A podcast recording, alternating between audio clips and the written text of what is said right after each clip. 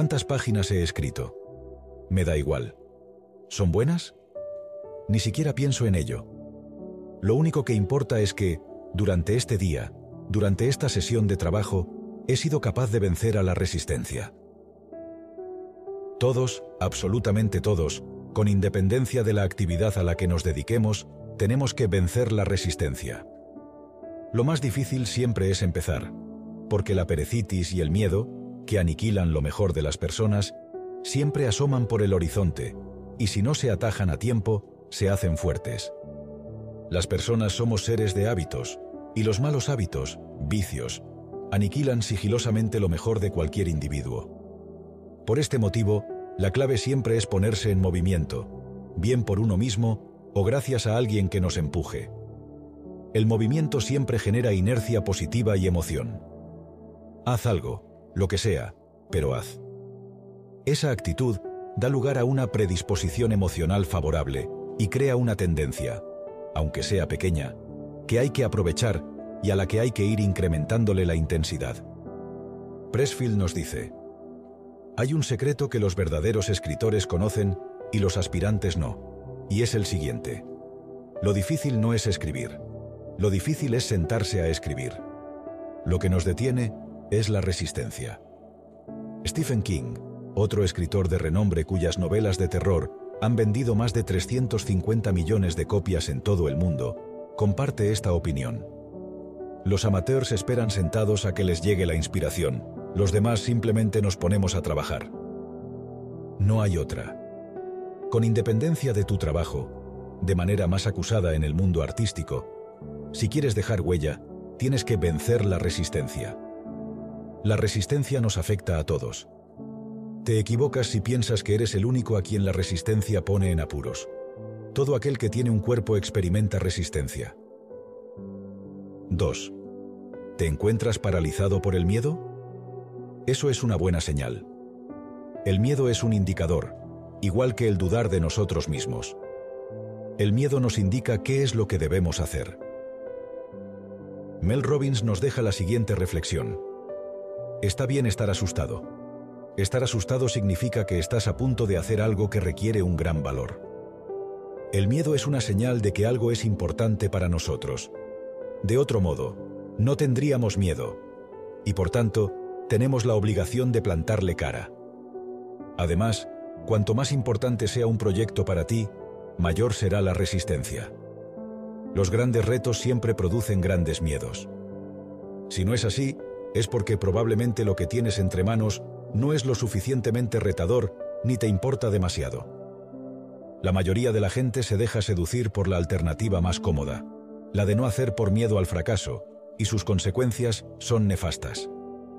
Asumir los retos nos hace sentir bien, aunque sea con miedo, porque tenemos la sensación de que estamos dando la cara y cogiendo el toro por los cuernos. Lo contrario también sucede y nos hace sentir miserables. ¿Y qué tipo de sentimientos produce la resistencia? Pressfield lo explica con claridad. El primero, infelicidad. Nos sentimos como una mierda. Una ligera pena lo invade todo. Estamos aburridos, Estamos inquietos. Somos incapaces de sentirnos satisfechos. Nos sentimos culpables pero no sabemos por qué. Queremos meternos en la cama, queremos irnos de fiesta. Nos sentimos poco queridos e incapaces de que alguien nos quiera. Odiamos nuestra vida. Nos odiamos a nosotros mismos. Al final, solo hay dos alternativas. O vences a la resistencia, o la resistencia te vence a ti. 3. Si te sorprendes a ti mismo criticando a los demás, posiblemente sea por culpa de la resistencia. Cuando vemos que otros están llevando una vida auténtica y nosotros no, nos ponemos furiosos. Si hay algo por lo que se caracteriza especialmente el ser humano, es por ser un experto en buscar excusas. El autoengaño es la fórmula más universal para no asumir nuestra responsabilidad. ¿Y qué hacer para justificar nuestra situación? Muy sencillo. Criticar a los demás. Subir de nivel a base de bajar al resto. Sin embargo, cuando tienes que criticar a otros para ponerte en valor a ti mismo, casi siempre es porque no te van muy bien las cosas. La gente infeliz, que está frustrada, necesita criticar a los demás para tener coartada y justificar su situación. El orgullo les impide reconocer que las cosas no son como a ellos les gustaría que fuesen por su falta de coraje. Aceptarlo implicaría que hay algo que cambiar, y siempre es más fácil seguir en la misma situación y huir de nuestra responsabilidad que ser valiente y hacer autocrítica. La crítica nace siempre del miedo. Como bien señala el escritor Chuck Palahniuk, para justificar cualquier crimen, tienes que convertir a la víctima en tu enemigo. 4. El peligro es mayor cuando la línea de meta está a la vista. En ese momento la resistencia sabe que estamos a punto de derrotarla. Aprieta el botón de emergencia e intenta un último ataque con toda la fuerza que le queda. ¿Sabes cuándo se producen el mayor número de accidentes de tráfico? En dos situaciones. En los trayectos largos, cuando se está llegando a destino, y en los trayectos cortos, que son distancias de poca importancia. ¿Puedes imaginar por qué? La respuesta es obvia. Creemos que está todo hecho. Bajamos el nivel de concentración y el peligro aumenta. ¿Sabemos cuándo se produce el mayor número de goles en un partido de fútbol? En los minutos finales. Por la misma razón, la concentración disminuye como consecuencia del cansancio. Recuerda, no es lo mismo estar tranquilo que estar relajado. La tranquilidad, esto es, la serenidad interior que nos permite pensar con claridad, es un rasgo de inteligencia emocional absolutamente recomendable en todas las circunstancias de la vida, tanto en momentos de bonanza, para no caer en la euforia, como en los momentos de crisis, para no entrar en pánico. Pero otra cosa muy distinta es la relajación, una especie de atontamiento que nos pone en jaque siempre. Los partidos no se ganan hasta que el árbitro no pita el final. Los finales de los proyectos son especialmente complicados porque está cerca el momento de la entrega, que se está deseando, y se pueden cometer errores y descuidos de última hora que nos comprometen. Saberlo es un buen motivo para no bajar la guardia y permanecer siempre alerta. 5. La procrastinación es la forma más común en la que se manifiesta la resistencia porque es la más fácil de racionalizar. Nadie se dice a sí mismo que es un loser, perdedor, sino que todos nos buscamos la vida para encontrar excusas que nos hagan tener la conciencia tranquila de por qué no hemos hecho lo que deberíamos haber hecho. No es el momento. Ahora no tengo tiempo. Mañana empiezo. Me falta dinero no estoy todavía preparado, u otras muchas razones que todos conocemos y que todos hemos empleado alguna vez. Además, hoy día existen demasiadas tentaciones para ser víctimas de la gratificación inmediata. El mejor ejemplo son las redes sociales, a las que James Clear, autor de Hábitos Atómicos, denomina golosina mental, ya que permiten satisfacer una necesidad de distracción sin el menor esfuerzo. En lugar de necesitar que pulses un botón, YouTube y Netflix siguen reproduciendo vídeos o capítulos de forma automática. No tienes ni que moverte. El ser humano vive pegado a lo más próximo, a lo que le produce placer de forma más rápida. Los publicistas lo saben y nos atacan por ahí. Nos seducen para que caigamos en esa trampa. Consumo frente a ahorro, corto plazo frente a largo plazo, hoy frente a mañana, disfrute frente a trabajo, la resistencia derrota al aficionado con el truco más viejo. Utiliza su entusiasmo inicial contra él. El profesional, sin embargo, no tiene problema en aplazar su satisfacción. Es la hormiga, no el saltamontes, la tortuga, no la liebre. Y también, la resistencia te dirá cualquier cosa con tal de que no hagas tu trabajo. Mentirá, fabricará, falsificará, seducirá, tratará de persuadirte, te obligará. La resistencia es versátil. Asumirá cualquier forma si eso es lo que necesita para engañarte. Tratará de razonar contigo como un abogado o te apuntará a la cabeza con una pistola como un verdugo. La resistencia no tiene conciencia. Dirá lo que sea con tal de que firmes el pacto, para luego traicionarte en cuanto le des la espalda. Si crees a la resistencia, te mereces todo lo que te pasará. La resistencia siempre está mintiendo y está llena de mierda. 6. Todos los aspirantes a artistas que son derrotados por la resistencia comparten una cualidad. piensan como aficionados. Todavía no se han convertido en profesionales. O eres aficionado o eres profesional. No puedes ser ambas cosas al mismo tiempo. ¿Y cuál es la diferencia? La diferencia está en el foco. El primero ve su actividad como un hobby más. La desempeña solo a ratos o cuando le apetece. Mientras que el segundo está involucrado al 100% en esa actividad, le va la vida en ello y está dispuesto a todo para conseguir sus objetivos. Y cuando eres aficionado, es más fácil caer en las garras de la resistencia, ya que te juegas menos. Pressfield lo resume así. El aficionado juega por diversión. El profesional juega para ganar. Para el aficionado, el juego es su pasatiempo. Para el profesional, es su vocación. El aficionado juega a tiempo parcial, el profesional a tiempo completo. El aficionado es un guerrero solo los fines de semana. El profesional da la cara siete días a la semana. El mismo Pressfield nos cuenta el caso de W. Somerset Maugham, el escritor más popular y mejor pagado del mundo en la década de los 30, al que en cierta ocasión le preguntaron si tenía un horario fijo para escribir o si solo lo hacía cuando se sentía inspirado. Y contestó, Solo escribo cuando estoy inspirado. Afortunadamente, lo estoy todas las mañanas a las nueve en punto. Como siempre insistía el pintor Pablo Ruiz Picasso, la inspiración existe, pero tiene que encontrarte trabajando.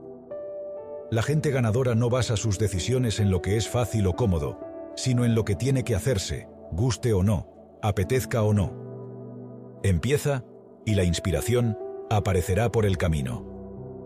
7. Convertirse en profesional no tiene ningún misterio.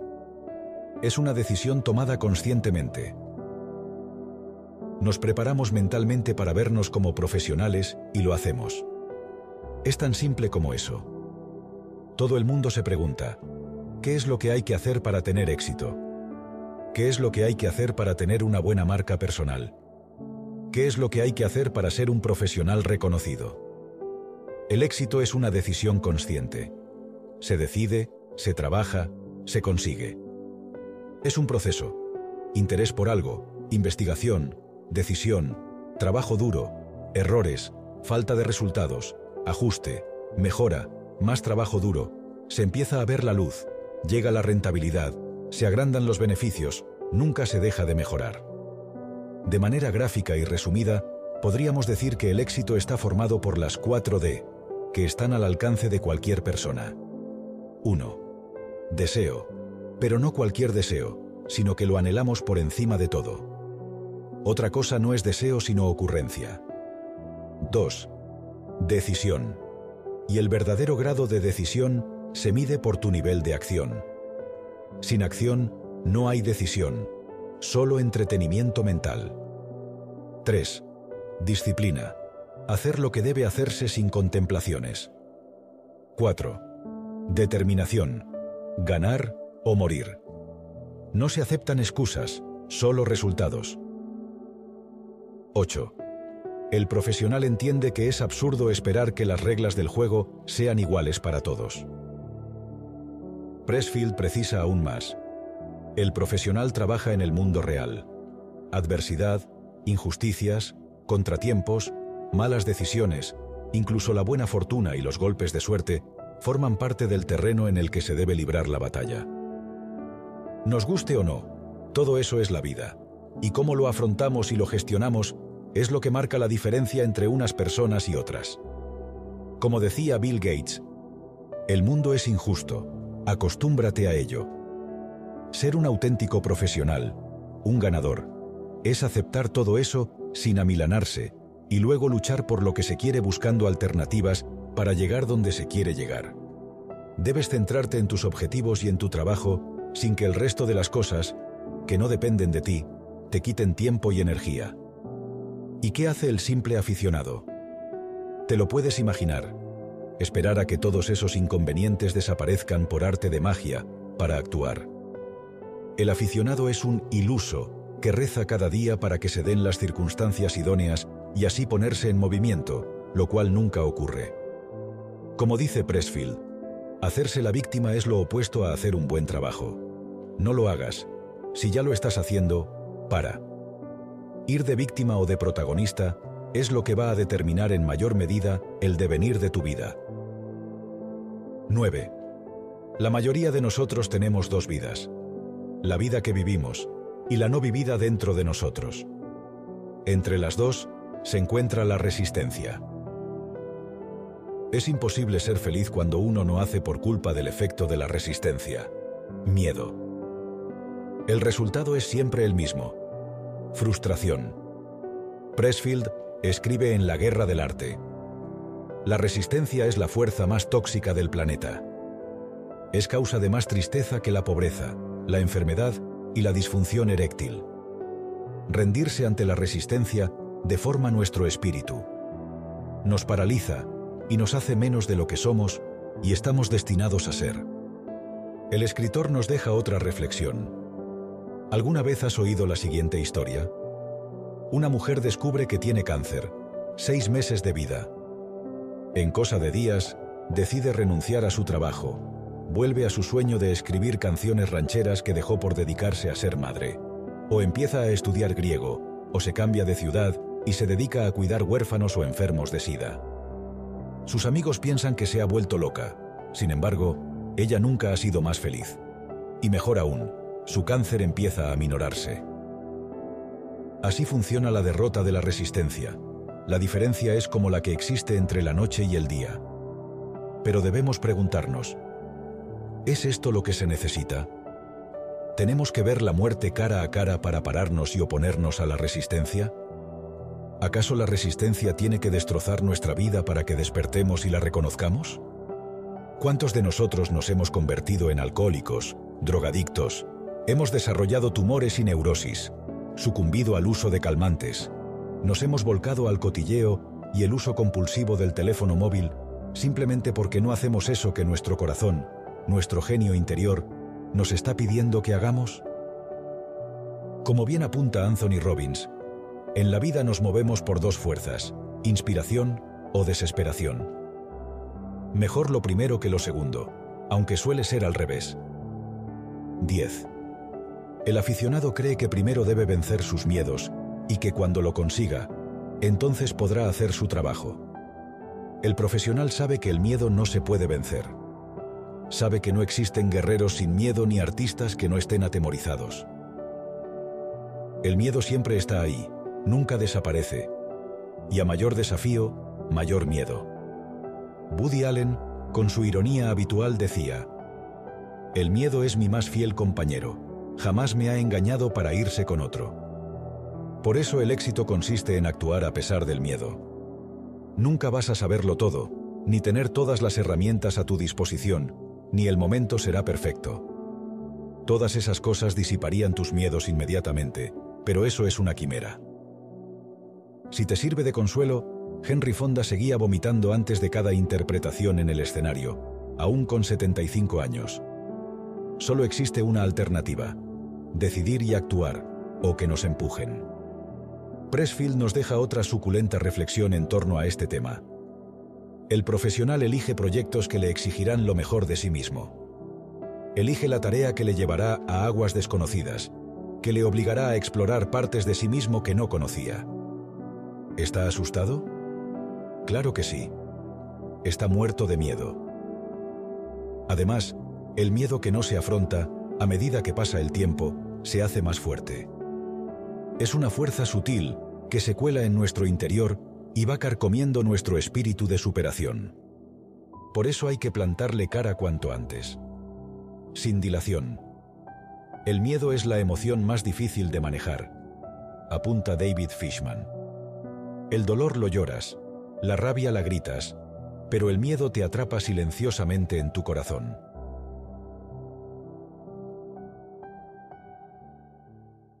Os pido un favor.